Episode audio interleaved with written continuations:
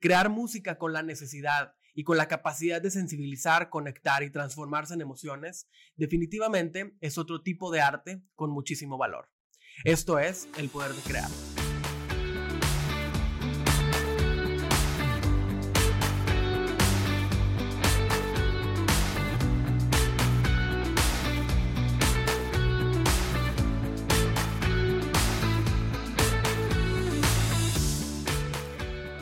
El día de hoy recibimos en este episodio a Horacio Gracia, que es productor y fundador de Rough Diamond Records y que estamos muy contentos de que nos acompañe el día de hoy. Gracias por estar con nosotros. Muchísimas gracias, no, al contrario. Y quisiera empezar esta plática eh, con una pregunta que creo que, bueno, nos va a detonar muchísimas, eh, muchísimas temáticas. En tu estudio de grabación, eh, ¿qué es lo que más te gusta recibir? ¿Artistas o creadores? Debo que decir artistas porque creo que es un mundo muy diferente. Eh, cada artista es un mundo y me gusta mucho como saber el concepto que traen, llegarlos a conocer y porque una vez que entras en confianza con el artista y lo dejas realmente hacer su arte, surgen cosas muy bonitas. Entonces se hace un ambiente muy chido y lo disfruto más que cualquier otra cosa. Y me llama mucho la atención que dices, o sea, recibir a los artistas, porque bueno, en la industria musical existe el, el factor talento. Entonces, ¿Cuál es tu cosa? ¿Qué opinión te merece cuando llega alguien a grabar su música, a crear su, su, sus expresiones a través de la música? Pero, ¿qué tanto impacta ahí el factor talento? Mira, me ha tocado los dos casos. Yo honestamente creo que hay personas muy talentosas, pero que no tienen la dedicación para hacer su arte. Y hay personas que no tienen tanto talento, eh, digamos que no son natos, ¿no? no son un Beethoven, no son un Mozart o un Pavarotti cantando, pero con el desarrollo y con la práctica este, se, ve una mejora impresionante. Y cuando entra el factor productor, que tú estás apoyando a la persona, eh, me gusta más trabajar con personas que tienen las ganas de hacer, a diferencia cuando llega alguien este, que casi casi te dicen yo soy aquí el mejor, eh, yo tengo todo lo que se necesita para ser artista y vamos a hacerlo, ¿no? Como que es muy diferente, eh, es, saber tratar con los artistas de diferente manera, pero realmente creo que cuando una persona tiene más ganas que talento, eh, incluso el resultado puede llegar a ser mejor. Sí, la, la disciplina cambia todo, definitivamente. 100%, Y sobre todo, como que creo que, pues con este, o sea, como hemos ido avanzando la industria musical, lo, lo escuchábamos ahorita, la, la música es una expresión artística que tiene toda la vida. O sea, no se conoce precisamente el origen de, de, de dónde viene la música, pero desde la expresión de sonidos, la creación de ritmos, fue lo que pues, los eh, antiguos pobladores de la tierra fueron descubriendo la música. Digo, me, me, imagino y por lo que, lo que podemos leer y conocer de, en la historia. Eh, y hoy en día la música se ha vuelto algo como tan parte de nosotros. Es una necesidad, yo diría que es una necesidad. Una necesidad para expresarnos, pero para acompañarnos también, para estar en, en, los momentos. Siempre hay música. yo no, no, sé, no sé si sea porque yo también me gusta mucho la música, pero yo creo que tú también lo ves.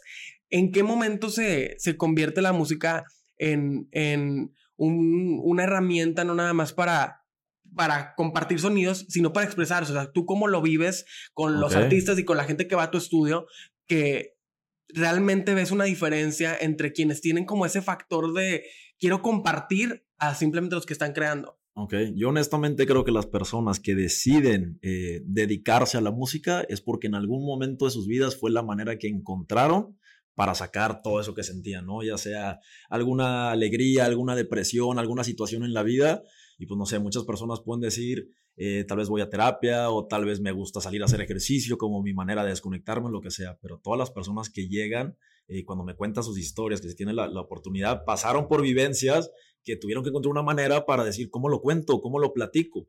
Y lo bonito de la música es que cuando te atreves a hacer eso, siempre te puedo decir que el 99% de las veces va a haber alguien que va a conectar con ese sentimiento. Somos seres humanos ¿sabes? Entonces, si tú cuentas, cantas una canción de amor, ¿quién más no ha vivido eso? Una canción de desamor, una canción de enojo, una canción de felicidad, lo que quieras, ¿sabes? Entonces, yo creo que es como muy mágico, este, pero sí te tienes que dar la oportunidad de decir, ok, pasé por esto y lo voy a contar, ¿sabes? Y yo creo que va más allá de, de si alguien lo va a escuchar o no. Entonces, muchas de las personas con las que trabajo lo hacen porque pues, lo necesitan sacar o lo necesitan hacer de alguna manera.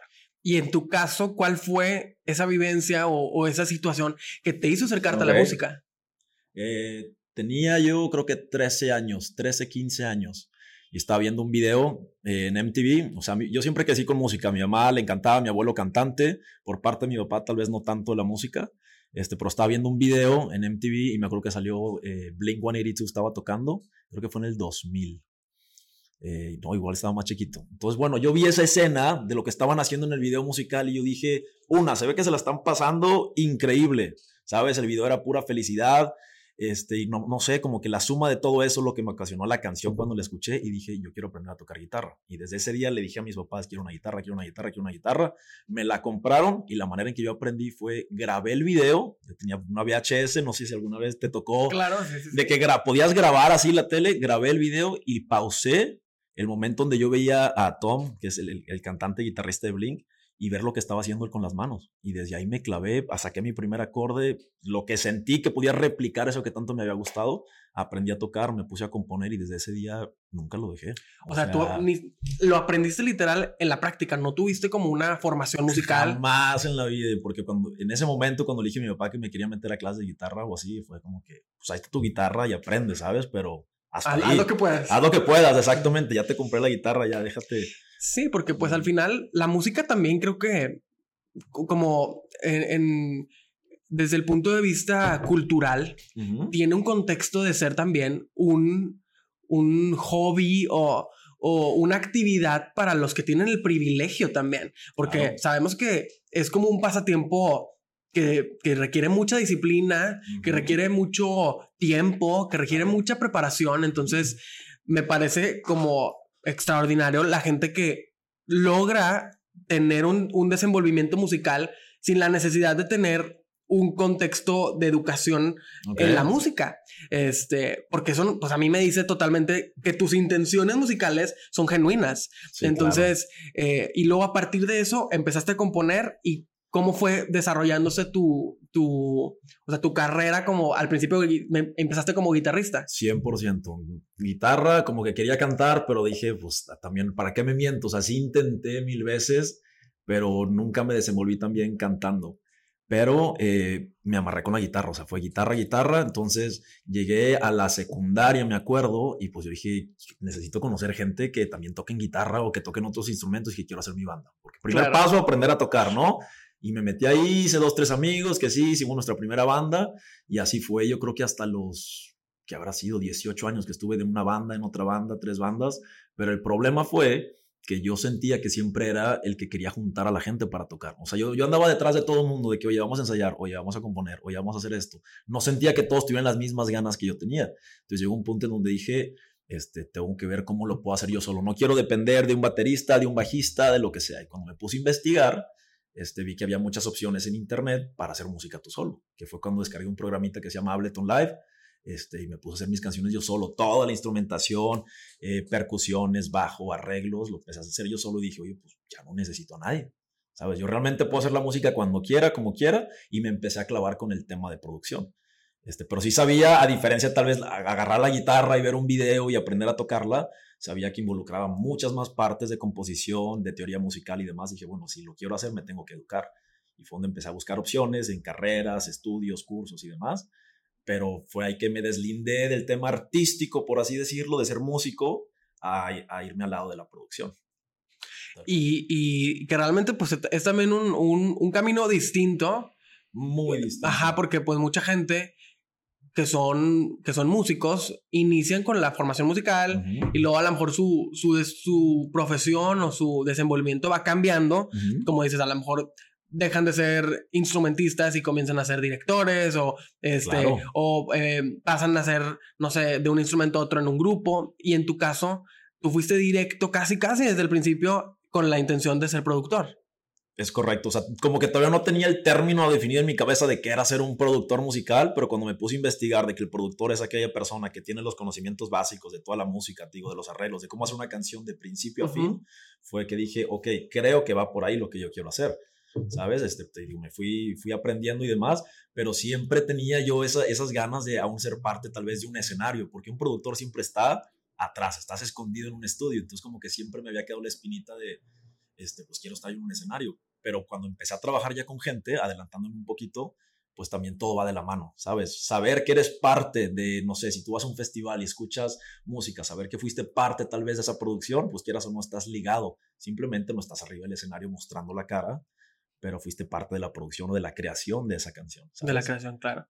Y por ejemplo, siendo Blink 182 ese grupo que, o sea, que, que, detonó todo en ti, ¿alguna vez has tenido la oportunidad de verlos en vivo? Jamás. Mi banda favorita, jamás. La vez, la vez pasada que vinieron a México, que fue como en el 2009, yo creo, cuando sacaron su último este, disco antes de separarse, no estaba yo aquí en la ciudad, no estaba yo en México, entonces no pude verlos. Pero ahorita que vienen a Pal Norte, ya compré así el día que salió el boleto, lo compré. Sí, porque, o sea, me imagino que pues como individuos el momento de, este, al, al, tener tan claro cuál fue ese momento revelador de, oye, ver este video, tener como ese, ese, ese, ese timeline tan, tan exacto, yo creo que va a ser, o sea, como muy revelador también, como tener ese momento de ver la canción en vivo. Ver no sé cómo voy a reaccionar, honestamente. Dios, no quiero grabar nada, no quiero, simplemente quiero estar ahí y disfrutarlo, ¿sabes? Porque realmente sí es una banda que me cambió la vida. O sea, realmente a veces me pongo a pensar si hubiera sido por otra cosa, otra banda, otra situación, pues qué camino hubiera tomado, ¿sabes? Pero fue en ese momento con esa banda y me marcaron la vida, tal cual. Entonces sí estoy emocionado por eso. Qué padre. Y, y siguiendo con, con, las preguntas, por ejemplo, cuando eh, seguiste como en el, en el, o sea, en la parte de que descubres, bueno, que quieres ser productor, este, ¿cómo siguió tu camino en la música? ¿Inmediatamente comenzaste a producir a alguien o seguiste aprendiendo? O sea, pasó mucho tiempo, ¿cómo, o sea, cuál fue el, cuáles fueron los tiempos para como empezar a desenvolverte cada vez más como productor? Claro, yo creo que sí pasó mucho tiempo desde que aprendí o empecé a aprender del tema de producción hasta que produje al primer artista sí pasaron fácil unos cinco años tal vez, ¿eh? O sea, realmente me clavé en aprender. O sea, como que sí quería eh, trabajar con otras personas y sí los invitaba luego a mi casa, yo iba a casa de ellos, me llevaba mi laptop y hacíamos beats o lo que sea, pero nunca lo vi como yo, así, yo soy el productor y te voy a hacer esta canción, ¿sabes? Como que siempre fue nada más estamos jugando a aprender, pudiera ser, o con los compas, siempre fue mucho de, de diversión o de hobby, ¿sabes? Yo realmente estaba aprendiendo, estaba en la carrera, fue que me metí a estudiar producción musical, pero te puedo decir honestamente que el primer trabajo donde me sentí que ya fui productor de alguien fue hasta que inauguré mi estudio. Antes de eso fue como formar parte de algo, que me hayan invitado, oye, ayúdame con este beat, ayúdame con el sonido de esto, ayúdame con una guitarra, pero nunca sentí que yo tomé las riendas de un proyecto para decir, esta canción fue producida por mí. Y pudo haber sido honestamente por miedo, por inseguridades, que no me sentía listo, ¿sabes? Entonces como que era, ah, sí, te ayudo, pero nunca decía o, preguntaba, oye, pero te voy a producir, o si soy tu productor, o qué somos, como que nunca tocaba el tema. Ajá, sí, literal, ¿qué somos, güey? O sea, ¿cuál es esta sinergia que tenemos? Entonces yo te puedo decir que hasta que me gradué de la carrera fue la primera vez que sentí que realmente había producido algo ya bajo mi nombre, por así decirlo. Y luego, bueno, ahí tengo dos preguntas. Por ejemplo, ya entrando en tu, en, como en, en, tu historia, estudiaste producción musical. Correcto. Que pues es una carrera que, bueno, yo porque también conozco, pues tengo amigos que han estudiado esa carrera y todo, y, y, sé que es una carrera muy completa, ven muchísimas cosas, o sea, no nada más de la parte musical, sino la parte tecnológica, la parte de, de, negocio, de negocio, el negocio de la industria de la música. Eh, pero ¿cuál fue tu experiencia al estudiar una carrera donde probablemente muchos eran performers, muchos eran cantantes o eran eh, músicos que estaban como complementando su carrera como instrumentistas? O sea, ¿qué rol juegas en, esa, en, en, en ese grupo? O sea, ¿cómo, ¿cómo fue para ti eso? Está muy padre porque tanto ellos, las personas que son músicos, que son artistas, necesitan de un productor y un productor necesita de músicos, artistas, y demás, ¿sabes? Entonces, como tener esa, esa facilidad de una, tener a mi disposición, por así decirlo, eh, que se me ocurrió una canción y quería grabar una batería, ah, pues ya conocí entre la carrera que ese güey es un baterista este, de lujo, ¿no? Entonces le hablabas a él. Y viceversa, oye, yo sé que tú le mueves a esto, le mueves a la mezcla o así, estoy con mis maquetas, ayúdame. Entonces, digo, se hicieron muy buenas relaciones, tanto así que te pudiera decir que con cuatro o cinco compañeros de la carrera sigo trabajando hasta la fecha y todo fue por esa, esa, esas experiencias que tuvimos juntos en clases, en proyectos y demás, de que tú eres bueno para esto, yo soy bueno para esto, pues vamos a unir fuerzas, ¿no? Realmente necesitas forzosamente y el que te diga que no, bueno, cada quien no, pero el productor necesita a los artistas, necesitas a los músicos, necesitas a alguien que sepa del negocio y viceversa. Un artista sí necesita, un músico necesita el, apoyo de un productor. Siempre tener como que esa segunda opinión de una canción, que tengas una, eh, una visión fresca, oídos frescos, yo creo que es 100% necesario, porque luego te puedes engañar a ti mismo, ¿sabes? O entrar así como en un loop vicioso de incluso que digas, nada, esto que estoy haciendo no me gusta. No, no, no, está muy feo, no quiero. O caer en el, como en el síndrome del impostor y decir, no. Claro. Hasta que escuchas una segunda opinión. Y, y definitivamente, o sea, ahí empezamos a hablar de trabajar en equipo, o sea, la importancia de trabajar en equipo. Me imagino que es crucial, como dices, escuchar otra opinión, tener eh, que, que, otras personas opinen sobre, pero de tu trabajo. Creo que eso pasa pues, en todos los trabajos, ¿no? Siempre rebotas ideas y dices, oye, ¿qué opinas de esto? ¿Qué te parece esto? Pero en la parte de, la, de, de lo artístico está más difícil, o sea, porque hay muchos egos, me imagino. Yo te puedo decir que, no sé, si yo tenía 10 canciones, de las primeras canciones que hice, ¿no? Yo para mí, eh, no las enseñé durante años. O sea, que neta dije, esto no se, lo voy a enseñar, no se lo voy a enseñar a nadie, ¿sabes? Yo seguía trabajando, seguía produciendo otras personas, pero música que hice para mí, eh, no. Y estaban arrumbadas ahí en el baúl de los recuerdos hasta que dije, a ver, o sea, ¿qué le tienes miedo? ¿Por qué no quieres enseñar tu música? ¿O por qué? ¿Sabes? Y resultó que varias cosas que hice, eh, digamos, no canté encima yo de esa pista, pero conseguí personas que les gustó la música y sacamos la canción con cosas que yo había hecho antes.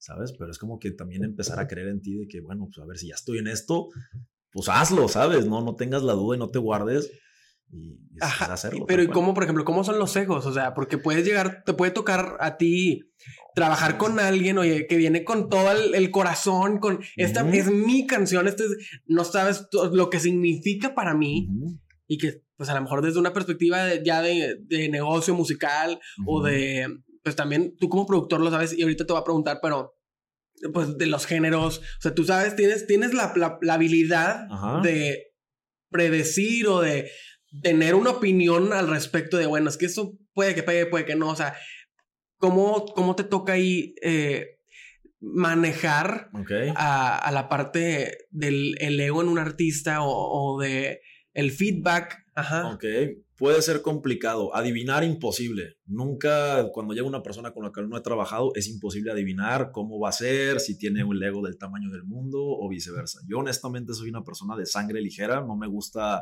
eh, como imponerle nada a nadie. Y lo primero que le pregunto a la persona cuando llega a mi estudio, porque luego te dicen, oye, quiero que me produzcas. Ok, perfecto. Este, ¿Qué te interesaría que haga? ¿Sabes? O tengo esta canción, pero te dicen, quiero que me produzcas, esta es mi canción, te enseñan la canción y te dicen, nada más no le cambies esto, esto, esto, esto, esto, y dices, bueno, oye, pues, entonces, ¿qué hago? ¿Sabes? ¿Qué quieres de mí? Tal vez mejor quieres que sea tu ingeniero, donde yo nada más te grabo y listo, ¿sabes? No meto mano. Ah, sí, sí, eso es más lo que quiero. dices, ok, entonces ya como que vas entendiendo que si puedes una persona con un ego del tamaño del mundo que no está abierto tal vez a escuchar una segunda propuesta, ¿sabes?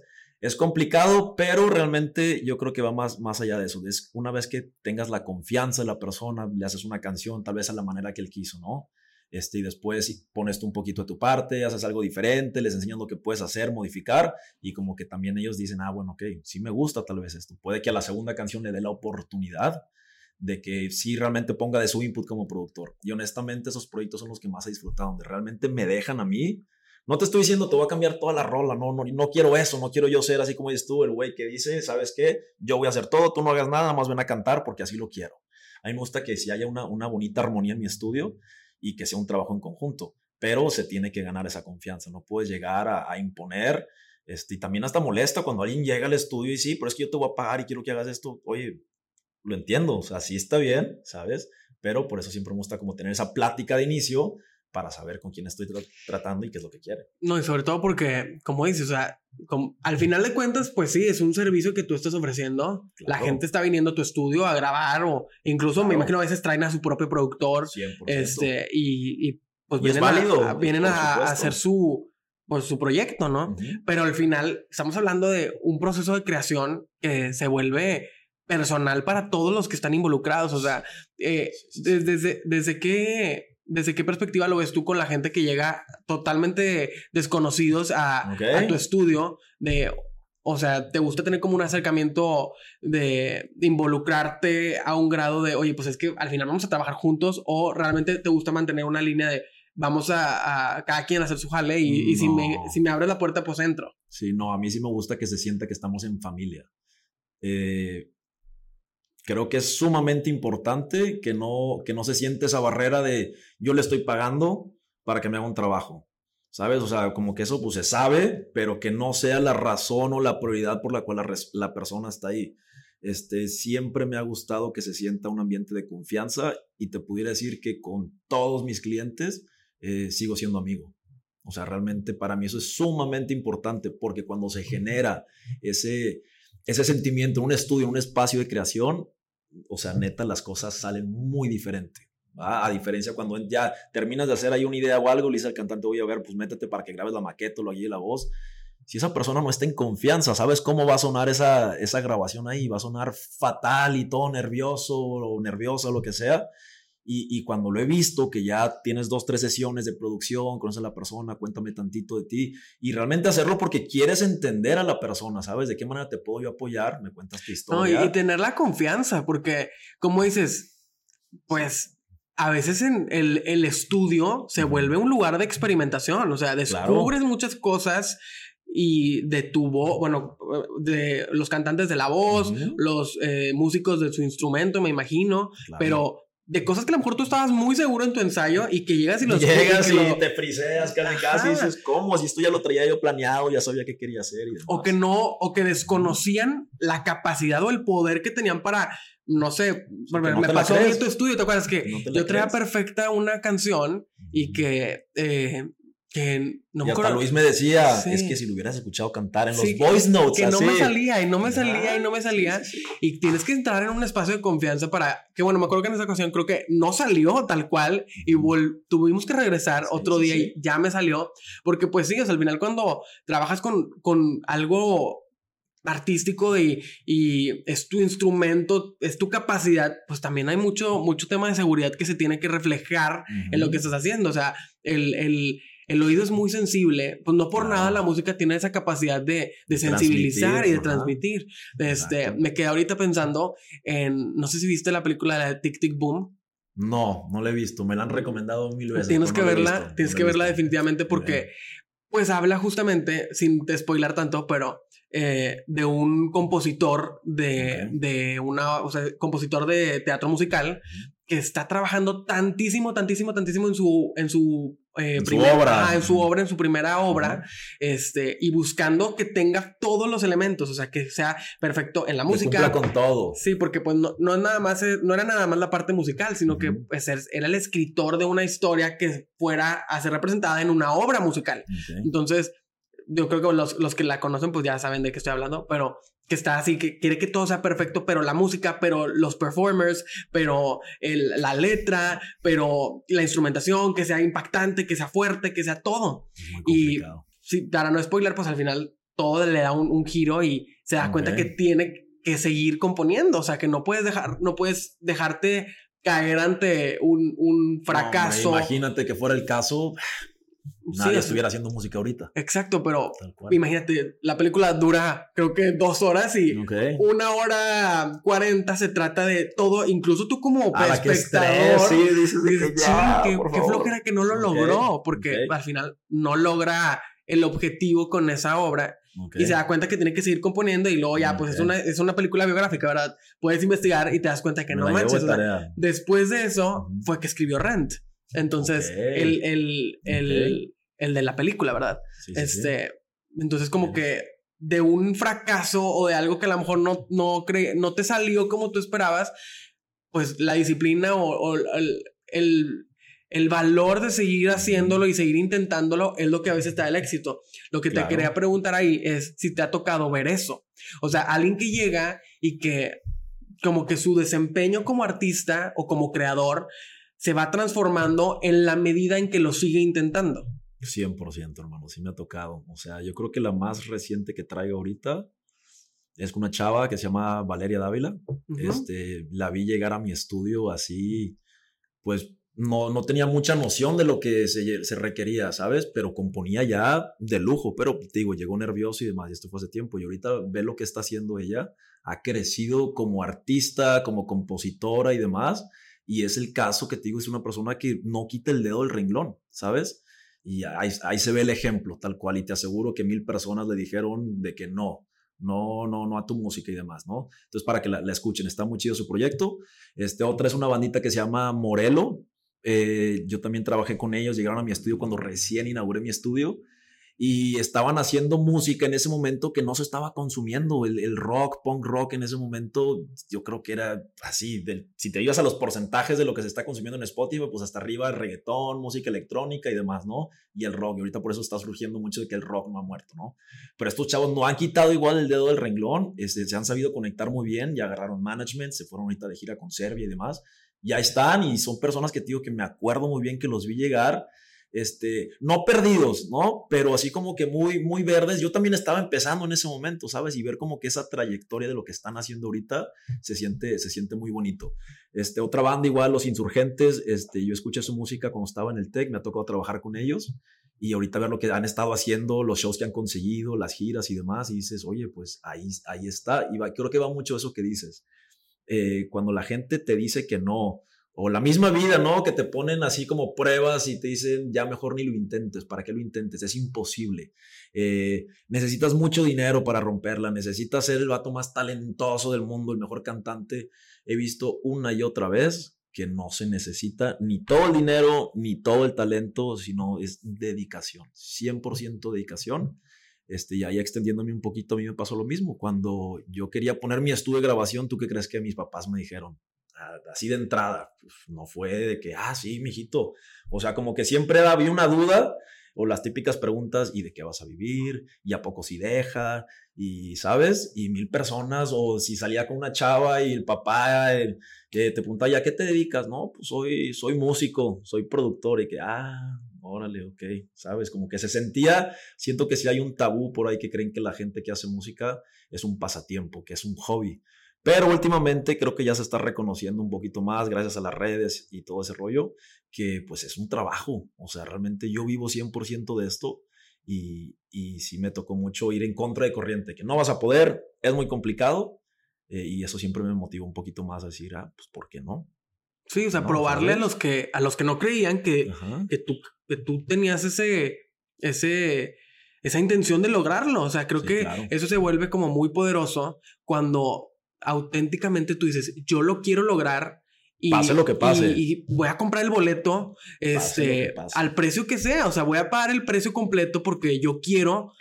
Más que yo creo que en, ese tipo de, de, circunstancias, más allá de, demostrar, creo que se vuelve algo de yo lo quiero hacer y no lo quiero demostrárselo a nadie más que a mí mismo, que sí se podía. O sea, que yo sí podía, ¿verdad? ya se vuelve un reto personal. Aquí dices, ¿cómo rayos no lo voy a poder hacer? Claro, porque aparte, no sé, pueden haber, como puede haber mucha gente que diga, no se puede, en tu corazón o en tu, en tu, en, en, ti mismo, tú sabes que sí puedes, ajá. Claro. Y lo voy a comprobar tanto para probarme a mí y de una manera muy maquiavélica, yo también lo tengo que reconocer, ah, les voy a enseñar de que sí se puede. Claro. Ah, me dijiste que no, ah, pues ahí está. ¿Y cuál fue el, el, proceso? O sea, yo sé que tú tienes un, toda una historia para, para llegar a, tener, porque hay que poner en contexto que, o sea, tú tienes un estudio de grabación excelente en el cual, o sea, yo estaba ahí y, y me da mucho gusto ver también que muchos amigos que son músicos y que tienen sus proyectos musicales y que mucha gente se va reuniendo contigo y cada vez que veo que alguien está grabando música, yo veo que están en, en, tu estudio y digo, qué padre, porque la verdad es que sí se, sí se comparte un espacio muy de confianza, de creación, donde fluye muy bien todo. Entonces, pues me da muchísimo gusto que, que mucha gente vaya, pero pues eso tomó tiempo. O sea, del, del momento en el que tú te graduaste de la carrera de producción musical, que siempre como que la graduación de la carrera es como el parteaguas de, de muchos proyectos porque es como el, el, el, trancazo de la vida real, ¿no? O sea, das la vuelta y... y ahora sí. un día eres estudiante y el otro día ya eres desempleado. Claro. Este, entonces, ¿cuál fue tu, tu, cuál fue tu camino? ¿Cómo fue que lograste, pues, finalmente tener tu estudio? Eh, como tú te lo imaginabas. Al principio no era como tú te lo imaginabas. O sea, ¿cómo fue esa parte? Ok. Eh, yo cuando empezó el último año de mi carrera, yo sabía que quería sí o sí poner un estudio. O sea, ya tenía definido el tema de producción, me gustaba la ingeniería, el grabar, mezclar, masterizar, pero pues estaban todas las otras incógnitas. ¿Dónde? ¿Cómo? ¿Con qué lana? Etcétera, etcétera, ¿no? Se alinearon por ahí algunas cosas Este, pero al final, cuando entró la, la, materia de proyecto final, mi tesis, yo presenté y dije, oye Horacio, ¿qué quieres hacer tú? Y dije, oh, pues yo, voy a, yo voy a abrir mi estudio de grabación y no solo eso, voy a grabar un proyecto musical y lo voy a entregar. O sea, te voy a hacer un estudio, voy a grabar una canción ahí para enseñarte que es funcional y eso va a ser mi proyecto final. Y me dijeron, no. Nuevamente, demostró, o sea, no va a ser un proyecto, va a ser tres. Sí, sí, sí. Es que me dijeron, a ver, una, que haces el estudio, cuando me estaban ahí preguntando, haces el estudio y luego, ¿cómo sabemos que así funciona? Le dije, ah, bueno, pues te grabo una canción te ahí. Demuestro. Te lo demuestro, te grabo una canción. Y me dijeron, no. No, Horacio, es un proyecto muy ambicioso, no queremos que no te gradúes mejoras lo que las demás personas están haciendo. Grábate un EP aquí en los estudios del TEC. Que incluso, o sea, perdón que te interrumpa, hubo gente que finalmente sus proyectos finales de, de, la carrera de producción musical era podcast, ¿no? O sea, sí, mil cosas que te puedo decir que, a ver, yo entiendo, yo sí le hubiera echado más ganas, y cuando vi algunos proyectos dices, oye, pues es tu proyecto final de producción musical. final, exactamente. Pero bueno. Digo que no, no le quitemos el, el crédito, ¿verdad? No, no, no, yo no sé lo, por lo que pasaron, lo que hicieron, si, qué tantas horas le, invirtieron, pero en mi cabeza yo decía, yo quiero hacer así, lo mejor que pueda hacer, ¿sabes? Y llevaba toda mi vida queriendo hacer esto, llegó el momento para comprobar que he aprendido, este, quiero salir yo bien motivado de aquí. Este, entonces, digo, pasó eso, me lo rechazaron y tuve que hacer LP grabando y a la par empezar la construcción de mi estudio. por, ya sin, sin por un tema personal, de ego, de lo que quieras. No, y también ya sin la presión de, porque pues creo que también los proyectos escolares te ayudan a, pues te metes esa presión de que, lo, o sea, mi calificación o mi, mi, mi, resultado depende de que, de que lo tengo que hacer, ¿verdad? creo que en su momento ayudan, ayudan para que sí lo hagas, pero en este caso tú lo hiciste ya por tu cuenta. 100% por mi cuenta. Este, digo, se alinearon los planetas ahí. Había una casa que mi familia estaba rentando, se dejó rentar y dije, yo se la rento. Denme la oportunidad sobre esta casa. Yo me hago garras con todo esto. Ah, si me pueden apoyar con eso, mi papá eh, me hizo el favor, me ayudó. Este, y empecé con la construcción, buscando sin saber muchas cosas, pero me aventuré y cuando terminé la carrera, presenté mi proyecto final, grabé el EP y había terminado el estudio, el estudio ya estaba listo. Obviamente no es lo que es ahorita, pero el esqueleto y todo, que tenía ahí mi mesita, mi laptop, unos monitores y un micrófono. Pero dije, ya tengo un lugar, ¿sabes? Hice, lo que dije que quería hacer y ahí empecé. Obviamente con todo el miedo del mundo de, bueno, ahora ya está el lugar y pues, ¿qué, sabes? O sea, si no, si no consigo dinero, ¿cómo le voy a pagar la renta? ¿Cómo voy a pagar los servicios y demás? Pero así fue como empecé. O sea, yo me aventuré y dije, sobres de lo que me digan, no me importa y tal cual. O sea, fue en enero de 2018 que inauguré el estudio donde estoy ahorita. Y, por ejemplo, ¿siempre te dedicaste full al estudio o tuviste como que encontrar recursos alternos para poder financiar el proyecto? Correcto. Al principio, eh, yo cuando estuve en la carrera, yo me fui mucho tiempo a Puebla. Tuve por ahí este, unos negocios con un amigo compra y venta de cosas, babes, eh, playeras y así, y yo siempre sabía que yo quería lo de mi estudio, entonces fui ahorrando y fui comprando equipo. Y después eh, fui DJ durante cuatro años toda la carrera, igual de ahí, yo era lo que me pagaban, ahorraba la mitad. Pagaban, ahorraba la mitad porque yo tenía en mi cabeza esa idea. Tarde que temprano voy a necesitar comprar todo el equipo que se requiera para hacer un estudio, ¿no? Entonces, bueno, compré así lo elemental, lo básico nada más pero pues sí fui muy ahorrador durante toda mi carrera y siempre trabajé, siempre, siempre, porque es algo que me inculcaron a mí, ¿no? De trabaja, trabaja, trabaja. Bueno, eh, pero obviamente cuando empezó el estudio, o sea, yo te juro que duré, yo creo que los primeros seis meses que dije, ok, necesito algo adicional ahorita porque no la voy a armar. Este, me puse a trabajar en otras cosas hasta un año, pasó un año yo con el estudio y dije, de plano, no la voy a armar. O sea, ya o vendo esto tal cual, o busco algo que me dé una mayor seguridad en lo que se va, se, se, conoce mi nombre, hago más proyectos y demás, ¿no? Y entré a trabajar en una empresa japonesa de nada que ver, así, nada, nada que ver, este, de venta de equipo de automatización industrial. O sea, y me puse a jalar con ellos y llevaba una doble vida porque nunca dejé el estudio. La mañana Godín, tal cual con ellos, y saliendo me iba a atender a las personas en el estudio. Y así estuve un año este, empezó a agarrar vuelito mi estudio hasta que dije, ya, ya no necesito realmente, ya vi que mis ingresos estaban equitativos, había estabilidad y dije, bueno, ya.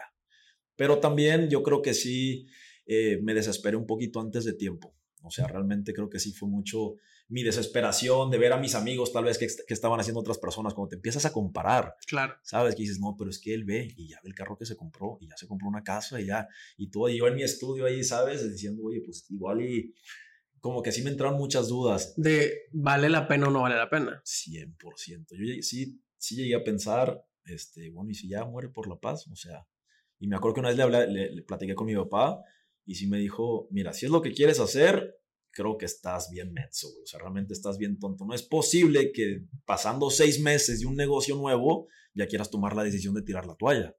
Llevas diciendo, no que lo querías, no que no sé qué, y también como que me empezó a dar por ese lado. Le dije, no, pues sí tiene razón, pero pues las necesidades, los gastos y demás, este, algo tengo que encontrar. Me dijo, no, pues no lo dejes, hagas lo que hagas, busca no otro chavo, no lo dejes, no lo dejes. Y fue, fue lo que hice, estiré la liga todo lo que pude, este, hasta que me, me no sé, eh, me decidí de que pues sí lo quería hacer y aunque me tardara más tiempo, y pues ya renuncié al otro trabajo, le dediqué 100% y digo, ya había agarrado vuelito, ya traía proyectos de personas que regresaban conmigo, se empezó a correr la voz un poco y ya fue que dije, creo que ya estoy estable, ¿sabes? ¿Y qué se sintió que cuando estabas estirando la liga precisamente no, hermano, para... O sea, que estás estirando la liga para que ese proyecto que al que tú le ponías todo el corazón, todo el tiempo, todo el dinero, finalmente funcionara y que tú dices, es que literal va a tronar, o sea, sea por cualquier aspecto externo que fuera compararte con amigos, miedo. Eh, Falta de lana, Ajá. fue realmente no tenía lana. Muchas veces tú a lo mejor pensaste que eh, iba a tronar, o sea, que iba a tronar tu energía. Cuando finalmente soltaste la liga, porque dijiste no, o sea, yo creo que sí, y dejaste de forzarla y que se empezó a acomodar nuevamente, ¿qué se sintió? O sea, ¿qué sentiste? Un alivio, eh, para empezar fue alivio, ¿no? Por el tema de estrés económico y demás, sí sentí un alivio.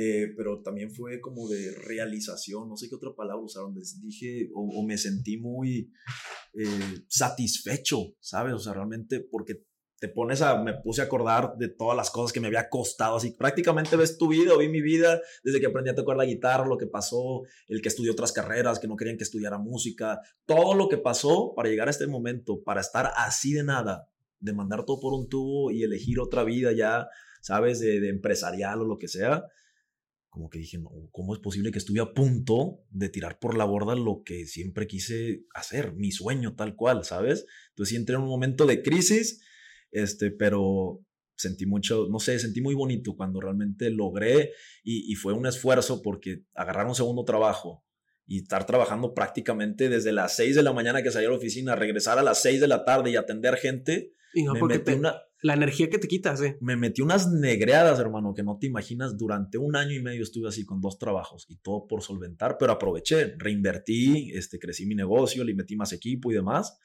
Entonces, la, satisfacción, pues, la sigo sintiendo hasta la fecha. Cada día que entro al estudio es así como que, ah, Aquí se Lo valió. Lo valió, claro. Y el precio es altísimo. O sea, el precio a veces no, no, es muy fácil como que irnos por la parte motivacional, que yo creo que pues también es importante motivarnos a, y motivar a otros. oye, sí, sigue tus sueños y sí, eh, persigue lo que quieres, pero pues también es importante que la gente sepa que el precio es muy alto. O sea, el precio que se paga por seguir tus sueños y por seguir lo que quieres es muy alto y que a veces, como dices, los resultados tardan, o sea, tarda, toma tiempo eh, ver finalmente ese sueño realizado. Entonces, ¿alguna vez este, te has puesto a pensar qué hubiera pasado si no? O sea, ¿te imaginas? Ah, ahorita me deprimo, de pensarlo me deprimo. Ya que tienes un ratito en el estudio y dices, o sea, imagínate que no lo hubiera hecho. O sea, ¿en, dónde estarías ahorita? ¿En que hubieras cambiado de carrera? ¿Hubieras hecho me hubiera quedado con los japoneses, me hubiera quedado en esa empresa, este, ganaba bien y probablemente hubiera tomado ese camino de formar la familia regia, ¿sabes? Casarte, tener hijos y pues ya, tal cual. No es algo que te digo, no quiero, no, es como que no me quiera casar, no quiero tener hijos, pero como que ese estilo de vida, o, el que me tocó aquí, en mi casa, ¿sabes? Mi papá, eh, casado, eh, con los hijos, de la escuela y todo, todo normal. Una vida eh, común y corriente. De libro. Ajá, ándale, de, de libro, de cuento, exactamente. Y, me causa mucho estrés pensar en eso, porque yo siempre fui, yo siempre me consideré diferente en la manera, como que siempre llevaba la contra en todo. ¿Y por qué? ¿Y por qué esto? ¿Y por qué se casan a esa edad? Desde, desde chiquito, siempre llevé la contra en todo. Entonces, cuando estuve en esa situación, que tenía ese trabajo, y me acuerdo llegar ahí a la oficina y como que voltear a mi alrededor y ver eso de lo cual yo siempre quise huir, no, te lo juro, yo fui infeliz. Esos años fui sumamente infeliz, pero eh, mi motivación era pues el estudio, lo que estaba haciendo yo para que eso no muriera, ¿sabes? Pero si llega un momento en el que ves la estabilidad, ves todo y dices, bueno, y, y ya, ¿para, ¿para qué andas batallando, ¿sabes? Y si ya te quedas aquí mejor, haces las paces, ya lo intentaste, puedes seguir haciendo música en tus tiempos libres, no sé, entonces... Oye, ese, ese punto es bien, bien pues, complicado. Que sea como hobby, sí. cuando quieras, a tu tiempo, ¿sabes?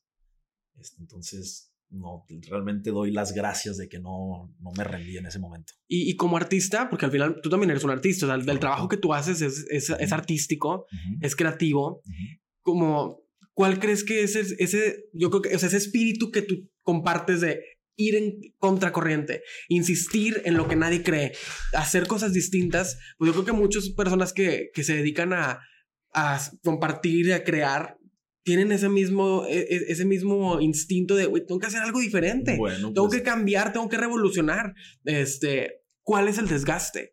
O sea, porque llevar la contra en una cosa, no quieres que sea músico, ok, sí voy a hacer, o sea, es una, pero no quieres no, ir en contra de estereotipos, ir en contra de estándares, ir en contra de expectativas, ir en contra de, de tanto, ¿cuál es el desgaste que te da con el tiempo? O, sea, ¿O cuál es tu experiencia ahí? Es muy alto, el desgaste realmente es muy alto, pero regreso un poquito de lo mismo, que cuando obtienes eh, la satisfacción de que aguantaste vara y fuiste en contra de la corriente y ves un poquito de, de crecimiento, sea lo, que, sea lo que sea que estés haciendo, dices, lo vuelvo a hacer, lo pago. Por eso yo pienso que las personas que, es más, es una necesidad tener ese, ese espíritu o ese drive así de que lo tengo que hacer y tengo que encontrar la manera que sea para hacerlo. Las personas que he visto que tienen eso, son las personas que he visto que a mejor les va o que han tenido más crecimiento, más oportunidades en la música. Las personas que son así como que, ah, pues lo voy a intentar, eh, saco mi canción y a ver qué pasa, y si no pegó, pues ya, ahí muere. O sea, se, se necesita en esta industria realmente tener esa motivación que nadie más te la va a dar más que tú mismo. O sea, realmente no puedes esperar que te levantes todos los días y todo el mundo te esté diciendo, eh, hazte otra rola, eh, ponte a jalar, ponte trucho. No, no sé, mil cosas, ¿sabes? Realmente esa motivación es interna y en esta industria hay más no, eh, no quiero, no me gusta, no te puedo dar la oportunidad que sí. Y en tu caso, ¿qué es ese, o cuál es ese factor que alimenta la inspiración para, para seguirlo intentando? O sea, este, ¿con qué, de qué forma, qué estrategia utilizas o, o, qué recursos buscas este, para, para seguir haciéndolo? O sea, no sé. Honestamente creo que es el contexto de todo. Cada persona tiene una historia, cada persona tiene un principio este, y todo lo que ha vivido hasta la fecha. En mi caso es la suma de todas las experiencias que me ha tocado a mí vivir, eh, que volteo hacia atrás y digo, o sea, pues no, ¿cómo es posible que pasé por todo esto para ahorita tirar la toalla? Eso una. Y número dos, las ganas, o sea, realmente cuando quieres algo, yo no sé qué haría si no fuera por este rollo, o sea, no, ya no me, me veo haciendo otra cosa, no hay otra cosa que me guste, no considero que tal vez soy bueno para otras cosas, entonces así ya como es, es esto o no es nada, ¿sabes? O sea, para mí es el caso y es muy complicado hacerte un lado, pero si no se tiene eso o esa seguridad de que realmente lo quieres, pues está, está bien complicado. Sí, que yo creo que le o sea, pasa mucho el, con, con, la gente que se dedica a crear, que llega un punto en el que tú, como dices, o sea, si no hago esto, ¿qué más haría? ¿Qué más voy a hacer? como que eso te siento que te da como un, un motor interno de, pues no sé cómo, pero ah, tengo que buscar otra forma, pero lo tengo que lograr. y como que se vuelve una convicción. Decir, oye, yo quiero ser productor musical, pero pasó circunstancia, no sé, algo cambió. Pues ahora, ¿cómo lo hago? O sea, creo que, que mucha gente se puede identificar con eso de, tengo que buscar otra forma, pero no hay manera en que llegas a ese punto sin retorno que, o sea, vas para arriba o, o, te vas a estancar horrible. ¿Alguna vez sentiste que, que el, el proceso de, de, llegar a ser productor musical, tener tu estudio, se vio estancado por algo? Claro, o sea, pues una fue como la falta de, de más proyectos, la falta de, de, personas en mi estudio de música y demás, pues claro que yo llegaba a pensar, oye, pues entonces no soy bueno o entonces, ¿qué tengo que hacer? ¿Qué tengo que hacer para que esto crezca, para que esto se movilice más? Eh, pero regresando un poquito al punto que decía, si lo puedes así apuntar algo, hay, yo creo que todo mundo, o bueno, esperaría que todo mundo, cuando estás haciendo esa cosa que tanto te gusta, en mi caso personal, cuando estoy haciendo música, pasa algo muy raro que realmente me desconecto por completo de todo. Pude haber tenido el peor día del mundo, pude haber estado en la peor situación del mundo, pero cuando entro a ese, a ese lugar, mi santuario ahí, mi estudio, uh, realmente no... Todo funciona y todo, todo fluye, todo es felicidad, entonces pues cómo cambiar eso, ¿no? Pero aún, hay, aún y con ese sentimiento pasaron muchas veces en las que yo decía, bueno, pues igual esto ya no va a prosperar, pero era, era, era mayor esa felicidad que sentía, aunque estuviera yo solo ahí sin ningún cliente ni nada, este, pero claro, no, o sea, no todas, incluso a la fecha, hay veces que dices, tengo que estar buscando como a futuro, ¿sabes? Bueno, que traigo estos proyectos, pero no te puedes quedar, ajá, que sigue, tienes que seguir siempre buscando más allá. Claro. Sí, como que encontrar ese lugar en el que, como dices, puede haber un millón de problemas externos e internos como persona eh, que digas, hoy no me está funcionando este sistema de, pensar o externamente nadie cree en mí, puede, puede que pase, o sea, nadie, nadie cree en mi proyecto, nadie cree en lo que estoy haciendo, pero encontrar ese lugar en el que como tú dices, todo se desconecta y todo funciona perfectamente. Eh, volviendo a la parte de, de, de, tu actividad como productor musical, ¿cuál es el reto más grande al que tú te has enfrentado ya al momento de producir un artista? O sea, el momento de que llega alguien y te dice, tengo esta canción, este, vamos a, a, realizarla. ¿Cuáles, son, ¿Cuáles son los retos? O sea, tú dime. Eh, uno de ellos es como comprender la visión. Muchas veces el artista llega con una idea muy clara, pero tal vez no sabe cómo expresarla, o no sabe de términos, no sabe, y uno lo tiene que ir instruyendo, ¿sabes? O sea, dime de ritmos, utiliza vocabulario que te pueda yo entender, entender para saber qué es lo que quiere. Entonces, uno de esos es como el, el reto más grande, es realmente comprender qué están esperando de ti, porque realmente te están confiando su arte, ¿sabes? O sea, tú qué sabes a quién le escribieron la canción, lo que pasaron en su vida para que se sentaran a Son componer esa canción. Sí, claro, para mí yo creo, o sea, realmente un artista cuando se da, se abre de esa manera, es una, es, es una vulnerabilidad que, que, muy pocas personas se, se dan el, el, el permiso de, de, sentirla, ¿no? Entonces es así como la, te están dando la confianza y, es un reto realmente poder entender al 100% qué es lo que quieren. Por eso muchas veces pido referencias, ¿no? Bueno, instruyeme un poquito. Esa es una. Y la otra es cuando me ha tocado trabajar con géneros que tal vez no, no se me han dado mucho. O sea, por ejemplo, nunca me he metido mucho al, tema norteño. Y le tuve mucho miedo y me decían, oye, pues en Monterrey, ponte a hacer música no, Y aquí se hace muchísimo. Y aquí se hace muchísimo. Y en su momento le saqué a proyectos por decir, no, no, no, imagínate, me quieren pagar para hacer esto y que les entregue algo mal. dije, no, no, no, no, no. Hoy en día sí lo veo muy diferente. Este, si tienes un buen presupuesto, a ver, el, gusto lo tiene la persona, ¿no? Si tienes un buen presupuesto, pues contratas a los músicos expertos en tocar ese género y lo puedes llevar a cabo. Claro. ¿Sabes? Pero ha sido los mayores retos, trabajar con cosas que desconozco o géneros que no, nunca he hecho. Este, y cuando es un artista que trae una idea muy cruda y le tienes que tú elaborar pues, la obra maestra que él está esperando, ¿sabes? Entonces, si es un, un proceso de estira y afloja, te enseño este, y tú veme, veme guiando, veme instruyendo, ¿no? Pero es un poquito de todo, realmente yo creo que todos los días sigo aprendiendo algo, pero es gracias a las personas que van al estudio y me enseñan a hacer cosas distintas que yo no haría antes. ¿Y te gusta, por ejemplo, tener esa, ese, pues también esa parte de, de, de instruir y de, de eh, acompañar, porque, o sea, estamos hablando de la música y estamos hablando de un, de un, una industria extremadamente competida donde también ahora con este mundo digital, pues también el, el, el, el success, success factor es, es muy ah, buscado y, se persigue mucho. Oye, pues, ¿cuál es el factor de éxito? Y pues tú lo, tú lo verás, o sea, con artistas que, bueno, es que estos géneros sí, esto no, eh, no más corta o sigue esta estructura en la canción para que, o sea, que llega gente y te dice, oye, quiero ayúdame que la canción pegue. Me imagino que puede, puede llegar alguien a preguntarte esto y como, ¿te gusta acompañarlos a lograrlo o decirles, mira, vamos a mejor, ¿qué, te, qué, qué es lo que tú quieres? O sea, como también métele corazón y métele eh, algo genuino. O sea, Siempre voy más, me, me, inclino más por esa última opción toda la vida. Es, a ver, platícame tu proyecto, qué quieres hacer, qué estás buscando hacer y vamos a hacerlo más eh, a tu manera, ¿sabes?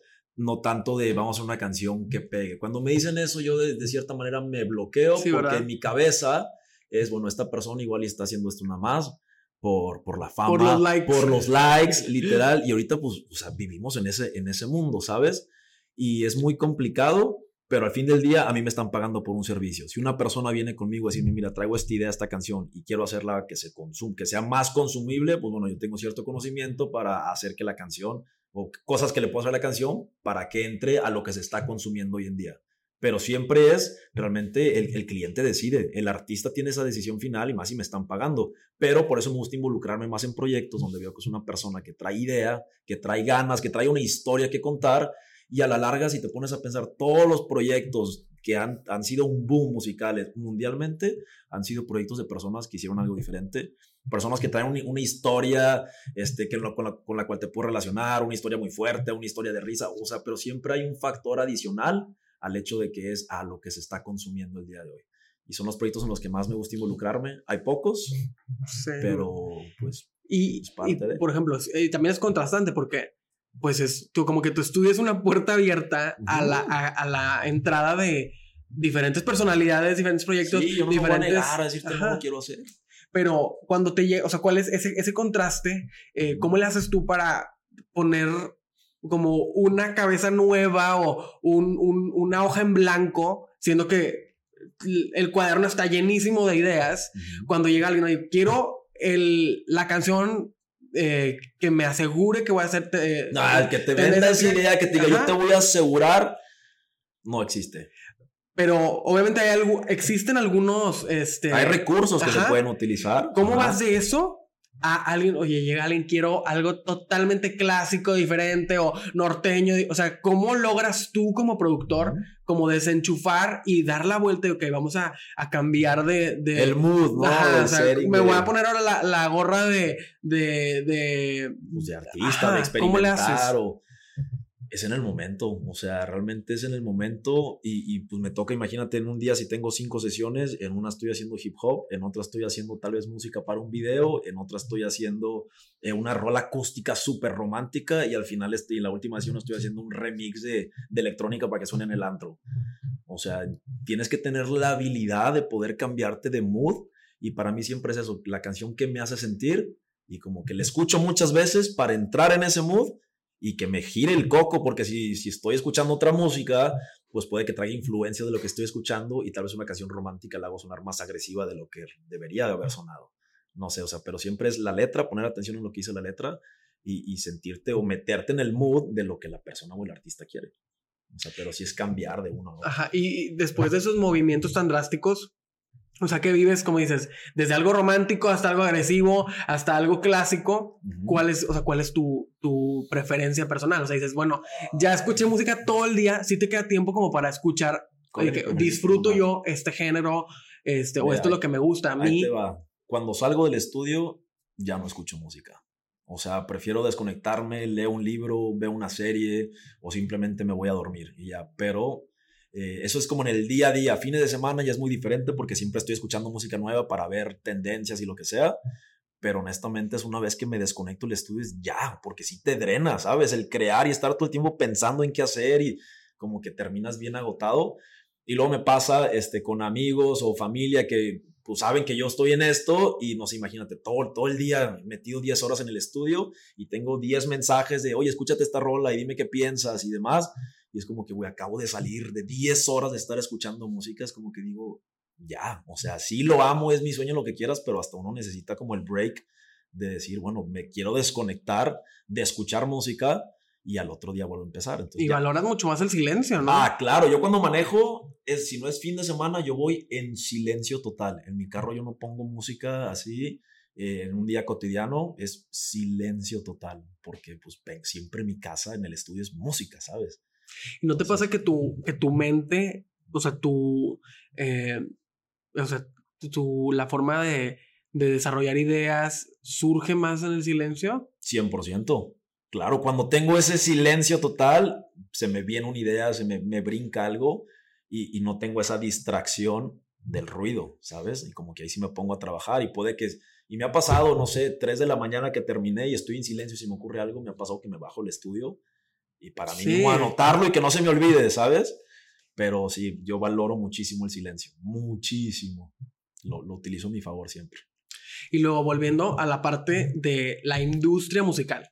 Te toca eh, producir artistas, eh, llevarlos a, en cambio, o sea, porque no nada más es, bueno, yo lo, lo entiendo así y corrígeme si no es así, la parte de ser un productor musical va desde la creación, desde que una idea hasta la música, hasta la comercialización, hasta cómo vamos a lograr que este producto sea un artista, o sea, sea un, solista, un grupo, tenga el potencial y, se convierta en lo que, en el objetivo que, que ese artista tiene.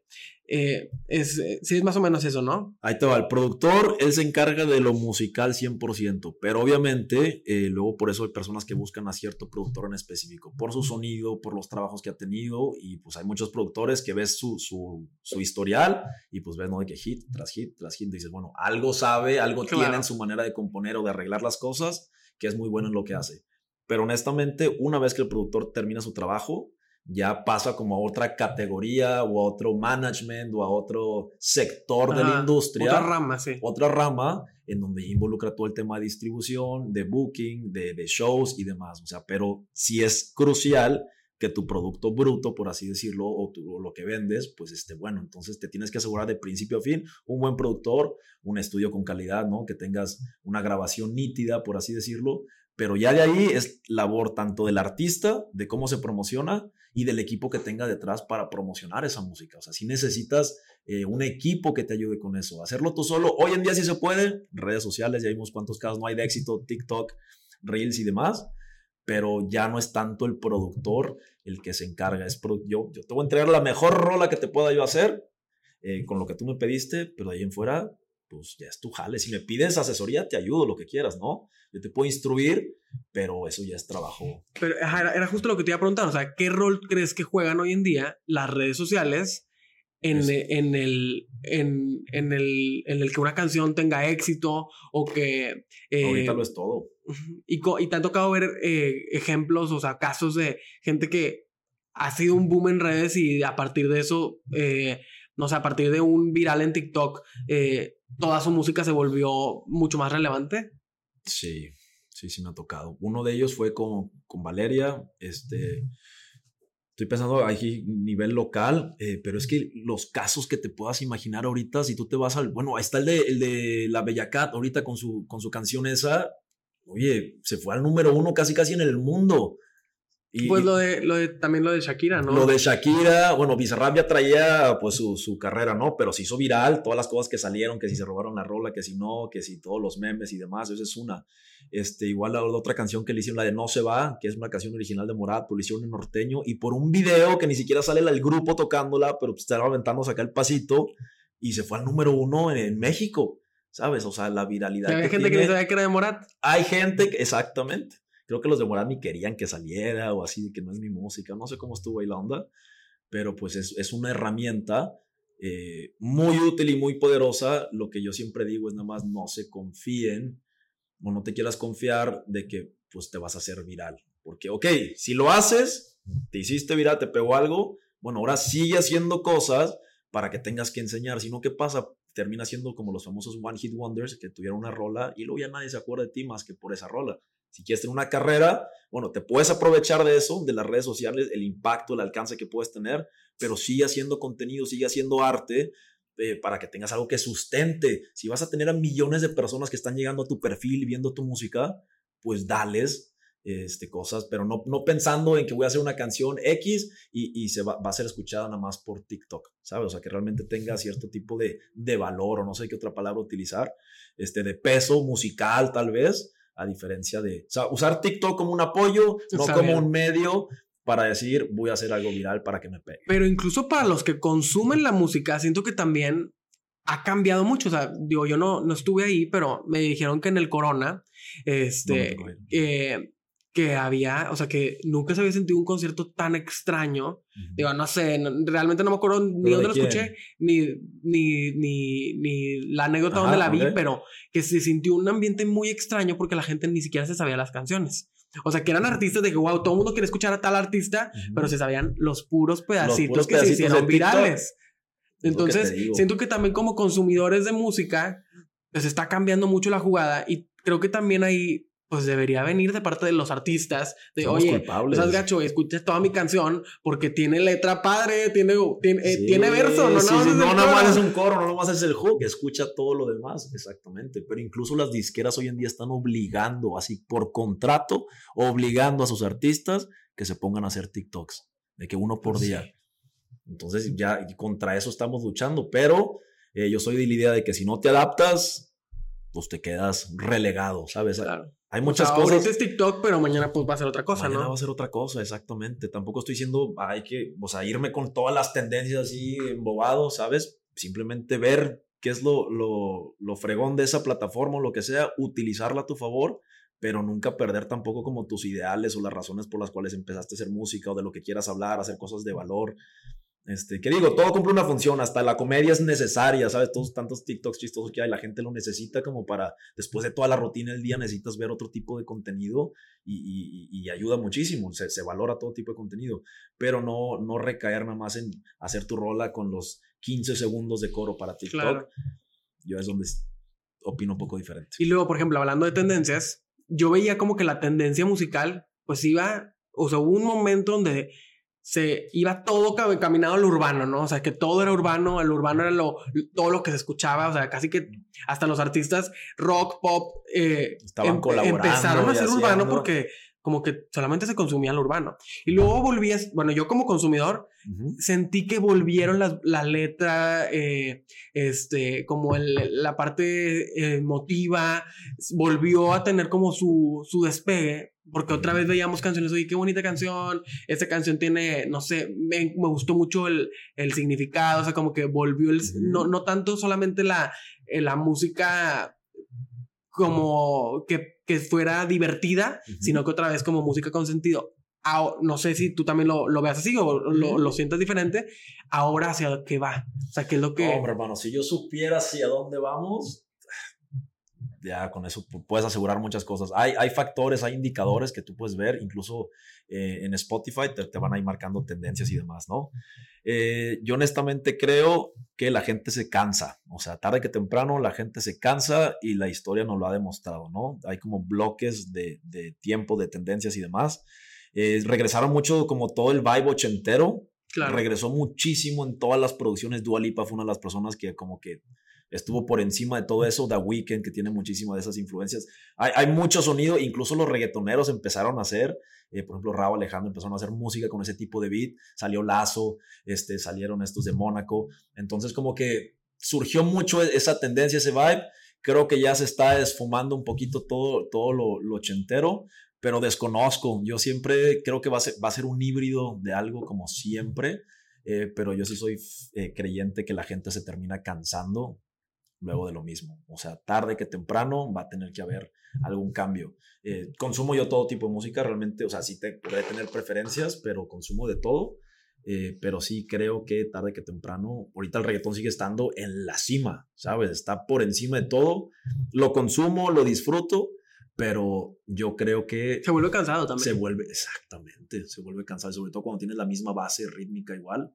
Pero bueno, eso es con todo, o sea, realmente te vas por género, la electrónica. Sí, me decían que para hacer una canción hay que descomponer otra, o sea. Exactamente. Entonces, siento que también lo que pasa con el reggaetón, bueno, al menos en, en, en, lo personal, es que se convierte en un género.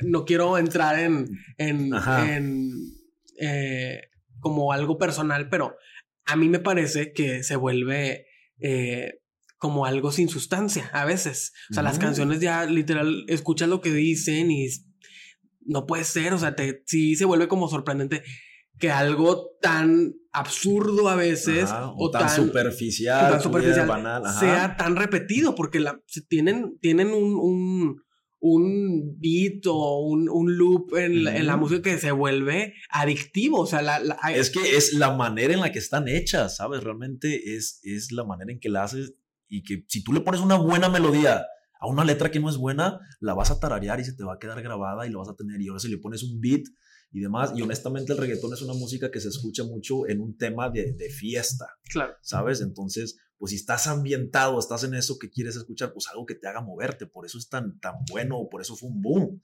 Claro, y que también pues al final, viéndolo desde ese punto que tú dices, la música pues te acompaña en, en esos momentos de desahogo. O sea, la gente a lo mejor, no sé, tendríamos que... ¿Alguna función cumple? Cumple con esa función de, de, de desestresarte o de divertirte. Y es por eso que en específico Ahora en este momento, esa música es la que más se consume. Tendremos que analizarlo si, si históricamente otros géneros o otros tipos de música tengan que ver también con el, con, el contexto, con el contexto social. Sí, sí, sí. Yo digo que 100%. Y yo hace años te pudiera decir que yo estaba muy eh, como encaminado hacia el rock, luego me dirigí hacia la música electrónica, pero cuando caí en el mundo del urbano y me puse realmente a analizar, mis respetos, o sea, toda la gente que está en ese género son musicazos. Eh, muchas veces te dicen, no, pues que el autotune, a ver, el autotune es un efecto, pero he escuchado cantantes de urbano que los escucho cantar y dices, güey, incluso dicen que. de componer y son excelentes músicos, excelentes compositores. Simplemente, pues ahí, ahí como. Encontraron ahí la oportunidad. Exactamente. agarrándonos de ahí, ¿qué, qué, qué le recomendarías a la gente que a lo mejor a veces encuentre la oportunidad en algo que no esperaba? O sea, que la tomen. Tómala 100%. Si te están dando una oportunidad en lo que sea, tómala. Tómala. Eh, que no te importe la opinión ajena. Jamás te debe de importar la opinión ajena. O sea, eso es algo muy personal. Si crees en tu arte, sea lo que sea que estés haciendo, estés haciendo un guapango, estés haciendo un mariachi, lo que sea, si a ti te gusta, pero, o sea, siéntelo y hazlo. Yo te aseguro que va a haber alguien que va a conectar al final del día con eso. Somos tantos seres humanos ya en el planeta que alguien más, y si no es por el género, van a conectar tal vez por la letra, y si no conectan por la letra, van a conectar por tu historia, tal vez, ¿sabes? Pero que la opinión ajena nunca te importe. Yo creo que eso es como lo, lo esencial, ¿sabes? Para que puedas realmente romper esa barrera de hacer. Claro. Y volviendo, por ejemplo, ahorita que me decías lo de, eh, lo de Bellacat, de, de la canción, esta canción viral. la traigo pegada, la escucho y no, se te quita. Lo dijiste y se me vino a la mente. Este, tú viste el caso de, de, de, del, pues que la estaban acusando que era plagio, ¿verdad? ¿Tú crees que sí era plagio o, o sí, sí tenía su punto ella? Habría que analizarlo más a fondo, hermano. Yo creo que no. Yo honestamente creo que no. Es que, mira, lo que me decía un profesor, tenemos 12 notas musicales. Exacto. Solamente son 12. Y es la combinación que hagas. Creo que hay por ahí una regla que después de la séptima, te puedes copiar las primeras 7 de una melodía y si lo 8 es diferente, ya no es plagio. Pero entre, puedes entrar en un debate sin fin de que si lo original existe, ¿sabes? Todo, nosotros, todo aprendemos por, por imitar a los demás, por lo que escuchamos. Realmente es como el ser humano aprende, ¿sabes? Entonces, puedes, hay cosas que sí están muy descabelladas, que sí es un plagio así, tal cual, pero yo, yo, creo que ya estamos en un punto en donde realmente está ya, o sea, todo está hecho de muchas maneras, todo está hecho, ya es como el, eh, el, enfoque que tú le pongas, el sonido que elijas para reproducirlo y demás, este, pero habría que... Sí, desmenuzarlo Desmenuzarlo un poquito más. O sea, nomás como quería hacer ese comentario, te digo, tenemos 12 notas a nuestra disposición. Entonces, como que tarde que temprano es, es donde ahí el productor le tiene que echar coco para hacer las cosas diferentes. Claro. No, y sobre todo porque los géneros también están muy establecidos. Claro que puedes romper en un género y, y venir con un, un, wave distinto, como, pues, como ha pasado siempre. O sea, se va transformando y va, y va y viene, como dices, vuelven los ochentas y se vuelve una tendencia, pero luego le meten, entra otro wave de urbano y se vuelve el pop urbano. entonces, pues es una mezcla un poco de, de, de todo. Este, entonces ya para ir como cerrando un poco, pues tú a través de, tu trabajo como productor has creado música, has creado canciones, has conectado con muchísima gente a través de la música que tú haces. Eh, pero ¿cuál crees tú que es el poder que tienes para seguir creando y para seguir conectando? Ok, este... Por ejemplo, te voy a dar un ejemplo para que... Sí, Este, a lo mejor alguien puede decir, bueno, yo creo que el poder que yo tengo para crear es eh, en nuestro caso, por ejemplo, es compartir. O sea, nos gusta compartir. Queremos que cuando compartimos, cuando nos eh, volvemos participativos y colaboramos, se vuelve algo mucho más rico y, podemos conocer diferentes puntos de vista. Pues ese, definitivamente sería uno de los, de los poderes que tenemos para crear. En tu caso, desde, desde tu escenario como productor musical, desde tu contexto, ¿cuál crees que es el poder para crear? Yo creo que uno, un poder que considero que tengo yo, soy muy bueno escuchando. O sea, yo realmente me puedo sentar y analizar mucho, pero escuchando y obtengo mucha información de eso, tal cual. Y la otra que tengo es por el background que tuve musicalmente de, escuchar cientos de canciones diferentes de lo que escuché que me, me, mis papás, lo que hice yo después y luego meterme en la música electrónica además, como que siento que tengo muchas herramientas de dónde agarrar a la hora de hacer algo y que me permita hacer algo, no quiero usar la palabra original, pero sí de cierta manera creativo, darle como un enfoque diferente a las cosas cuando me lo permiten. Este, entonces creo que es gracias a ese background que tengo donde realmente disfruto, disfruto muchas cosas y el saber escuchar, que puedo yo realmente sentarme con un artista y, escuchar tantito y decir, bueno, te puedo hacer yo esta propuesta, ¿no? Pero es gracias a todo el contexto de, conocimiento que tengo. Y creo que va por ahí. Ajá, muchísimas gracias. Entonces, eh, saber escuchar y también tener como la, la flexibilidad, de, de, cambiar y de revolucionar y de, de, crear cosas distintas. ¿Y qué consejo le darías a los que están escuchando para seguir creando? O sea, imagínate que te está escuchando a lo mejor un artista emergente o a lo mejor alguien que aspira a ser productor musical. ¿Qué podría seguir desde tu consejo para no dejar de hacer lo que le gusta? Ok, eh, número uno, no quitar el dedo del renglón. Yo creo que lo dije mil veces ahorita. O sea, si lo quieres, encuentra la manera y oblígate a hacerlo. Porte un recordatorio todos los días, a ver qué escribiste hoy, hiciste alguna melodía, o sea, haz algo todos los días que te acerque más allá. Si eres compositor, eh, pues ponte a aprender de composición. Si eres arreglista, de teoría musical y demás, ¿no? Pero siempre haz algo todos los días que te acerque un poquito más allá. Y cuando tengas flojera, oblígate a hacerlo. Pero el segundo consejo es pedir ayuda. Yo creo que luego entramos en un mundo que hasta a mí me sigue pasando y tengo dudas referente a algo o estoy haciendo un máster y digo, y pues tal vez no me está dando el resultado que quiero y digo, ah, bueno, mira, yo sé que esta persona es buena en eso y el principio, al principio puede ser, no, pero es que ¿cómo le voy a preguntar yo? Claro. Si lo que van a decir, oye, si tú eres el ingeniero, tú eres el que deberías saber. Entonces yo creo que ahí en la humildad podemos encontrar eh, más de lo que podemos esperar a veces. Yo sí considero que cuando necesito ayuda lo pido y he aprendido muchísimo. Entonces, eh, mi consejo es, sé humilde para decir tal vez esto yo no sé, eh, tal vez esto no lo conozco como debería, voy a buscar ayuda de alguien más y que me apoyen. Tal cual, no tiene nada de malo pedir ayuda. Y, y en su momento, pues también o sea, como pedir la mano y también saber dar la mano, ¿no? Creo que estamos al final de cuentas, el poder de crear es una comunidad creativa en la que buscamos abrir estas conversaciones y exponer a las personas que están creando lo que les apasiona, que están abriendo oportunidades para otros. Y creo que es parte de, ¿no? De, de saber dar ayuda y, y, saber eh, compartir con los demás porque eso nos, yo, yo tengo la idea de que... Eh, uniendo fuerzas somos más. Este, si, si nos unimos y si compartimos y si nos... Eh, la colaboración. colaboramos, pues encontramos, eh, somos más poderosos. Entonces, yo creo que también, bueno, me agregaría a, lo que estabas diciendo que este, también eso se vuelve como algo clave para, para poder seguir creando. Yo la razón por la cual empecé a hacer contenido fue por eso, porque me gusta enseñar y el apoyar. A mí me hubiera encantado que cuando yo estaba ahí todo menso en el estudio sin saber muchas cosas, hubiera tenido tal vez recursos de alguien que me explicara cosas que pueden ser sencillas. Y te toca que gente que, que, que va empezando te ha escrito. Este... Estoy súper agradecido con eso. O sea, hay gente que me escribe de que, hermano, no sabes cuánto me ayudaste. Hermano, te agradezco muchísimo. Hermano, hice esto y el sonido de mi canción mejoró. Y con que una persona me diga eso, para mí ya cumple la función de la razón por la cual yo empecé a hacer contenido explicando en temas de ingeniería, de música y demás.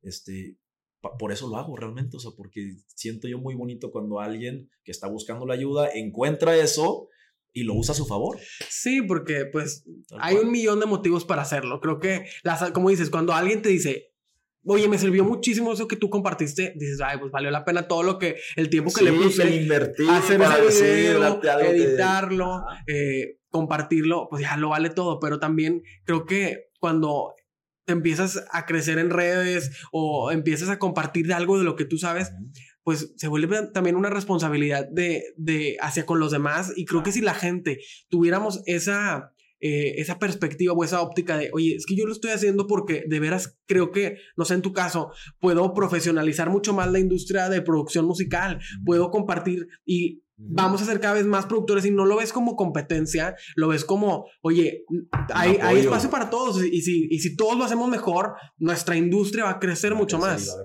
por supuesto.